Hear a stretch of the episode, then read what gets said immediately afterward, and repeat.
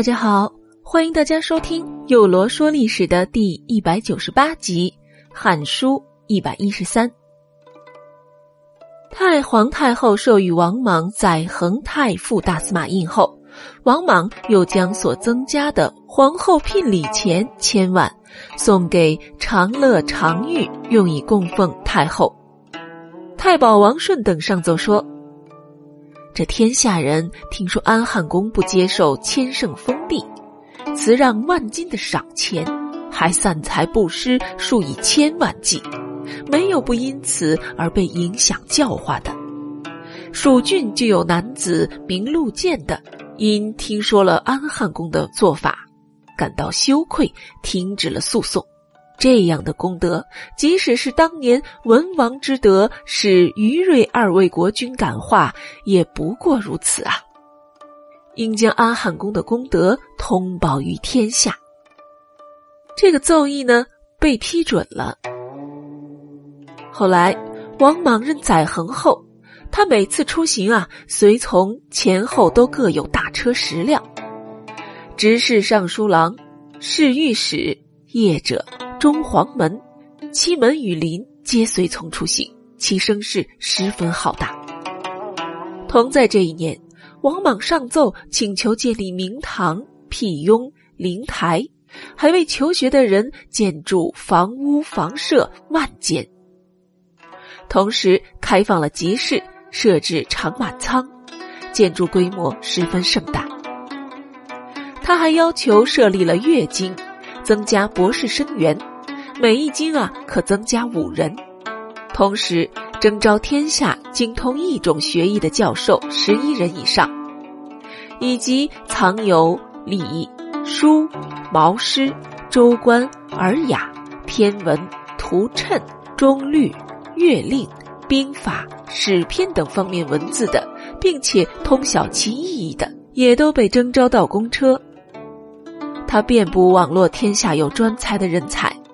前后有数千人来到京城，而且啊，都被带到庭中来专门记录他们的见解，准备呢以他们的见解来统一各种不同的政治主张。这时候就有很多大臣上奏说：过去啊，周公奉行继承国体的权利，占据上公的尊位，然而还经过了七年才制定各种制度。明堂辟雍已毁废千年，不能兴建了。可是现在，安汉公起于臣下，辅佐陛下，仅经历了四年，这功德就已彰明啊！安汉公以八月始生月破的初二这一天早上，就拿着文书开始监督民夫经营建造，而到了次日，诸生庶民大集会，有十万人来参加。建造进行了两旬，就以大功告成了。即使是唐尧、虞舜发起的举动，成周建造工业，也确实不能超过安汉宫啊。载衡的官位应该在诸侯之上，赐给庶伯碧玉以及大国王所乘的驷马车、安车各一辆，并驾两辆驷马之车。平帝听后呢，也准奏了。元始五年（公元五年正月），汉平帝在明堂举行了大合祭，诸侯王二十八人，列侯一百二十人，宗室子弟九百余人，都被征召参加了此次祭祀。祭礼结束后，封孝宣皇帝的曾孙刘信等三十六人为列侯，其余都增加封户。赐予爵位、金钱、布帛等，各有很多的赏赐。当时官吏平民因为王莽不接受新野田地而上书的，前后啊有四十八万七千五百七十二人。王公列侯的家世等见过太皇太后后，也都要叩头进言，要求要加上安汉宫。而王莽见状后，却急忙上书说。陛下，臣以外戚的身份超越次序而获得了重用，尚不能称职啊！夫妇思念盛德纯茂，养成天意上追古人，制作礼仪以治理人民，做成音乐以改变风俗，使四海之内奔走流传，蛮夷之邦纷纷仰慕而来。辞去的时候无不流涕感化。如果没有一片真诚，又怎能担当职守？每次归平功德时，都要为臣格外的鼓吹。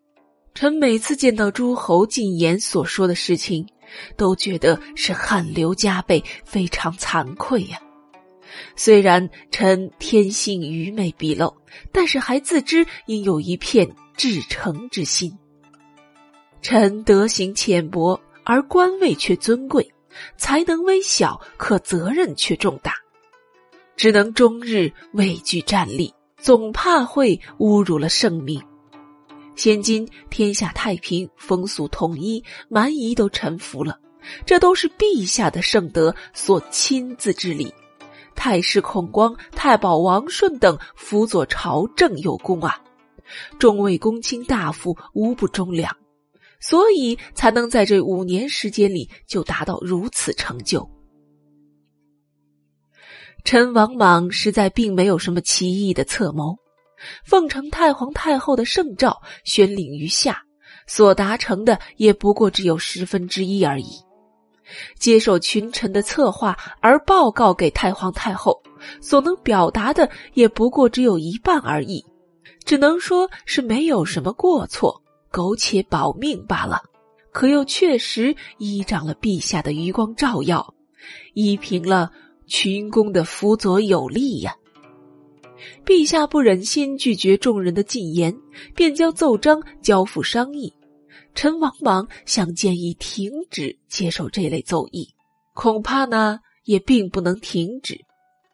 现在祭祀大礼已经举行，参助祭祀的人都已陈词，臣也恳切的希望，愿所有奏陈之功的奏章。交付商议的都先搁置起来，不要上报，使臣能够竭尽全力完成治理作乐之事。待此事成后，传播天下，使海内共享太平。王莽的上奏得到了批准后，群臣仍上奏，请求设置九次以赏赐安汉宫。这九次啊，是中国古代皇帝赐给诸侯大臣有特殊功勋的人的九种礼器，是最高的礼遇的表示。这九种特赐用物分别有：车马、衣服、乐献、朱户、纳币、虎奔、抚乐、宫使、剧唱。这里边呀，有几样咱们平时不常听说的东西。这乐线呢，就是一种定音效音的器具。纳币啊，指的是专有通道。虎奔就是虎奔卫士。抚乐呢，是一种兵器，象征权力。而剧唱是指供祭礼用的香酒。元始元年（公元五年）的五月二十七日，太皇太后降临前殿。亲自下诏对安汉宫进行了表扬，最后啊加以九次之赏，而且这恩宠延及先祖。王莽叩首接受了，当时赐给他的物品分别为绿色的碧漆滚衣冠冕衣裳，佩刀的玉饰绷臂和齐头鞋，鸾车驷马。龙骑九流，皮帽素裳，戎车驷马，红色弓矢，黑色弓矢，左肩珠月，右立金器，甲胄一具，香酒良友，龟柄玉勺两件，九命青玉王龟两件，诸户内壁，附属宗官、柱官。补官、史官及勇士三百人，加令加成各一人，并以原楚王府邸作为安汉宫住宅，大加修整，四周保卫森严，其祖宗庙宇陵墓都用诸户内壁。同时，允许王莽祭祀祖宗，出入城门时，城门校尉应率骑士随从，入有门卫，出有骑士，以此啊表示尊重。也就是在这年的秋天，王莽因为皇后，也就是他的女儿，有了怀孕的瑞相，绝通了子午道。这子午道呢，也称子午栈道，是中国古代，特别是汉唐两个朝代，自京城长安通往汉中、巴蜀及其他南方各地的一条重要通道。因穿越子午谷。且从长安南行开始一段道路，方向正南北向而得名。历代都有修缮和线路的变化。东汉及唐时期，均曾一度成为国家一道。而王莽所掘的子午道，从杜陵经汉中，直达终南山。他利用这条子午道，派出使者八人前往各地观察风俗。这八人回朝后，言天下风俗淳厚，又伪造了各郡国歌功颂德的歌谣，总计有三万字。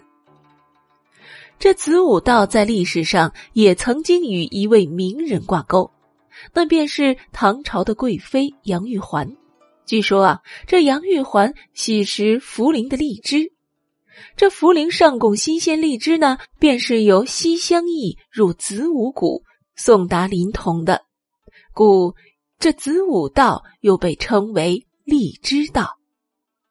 好了，又龙说历史的第一百九十八集就到这里，欢迎明日继续收听第一百九十九集。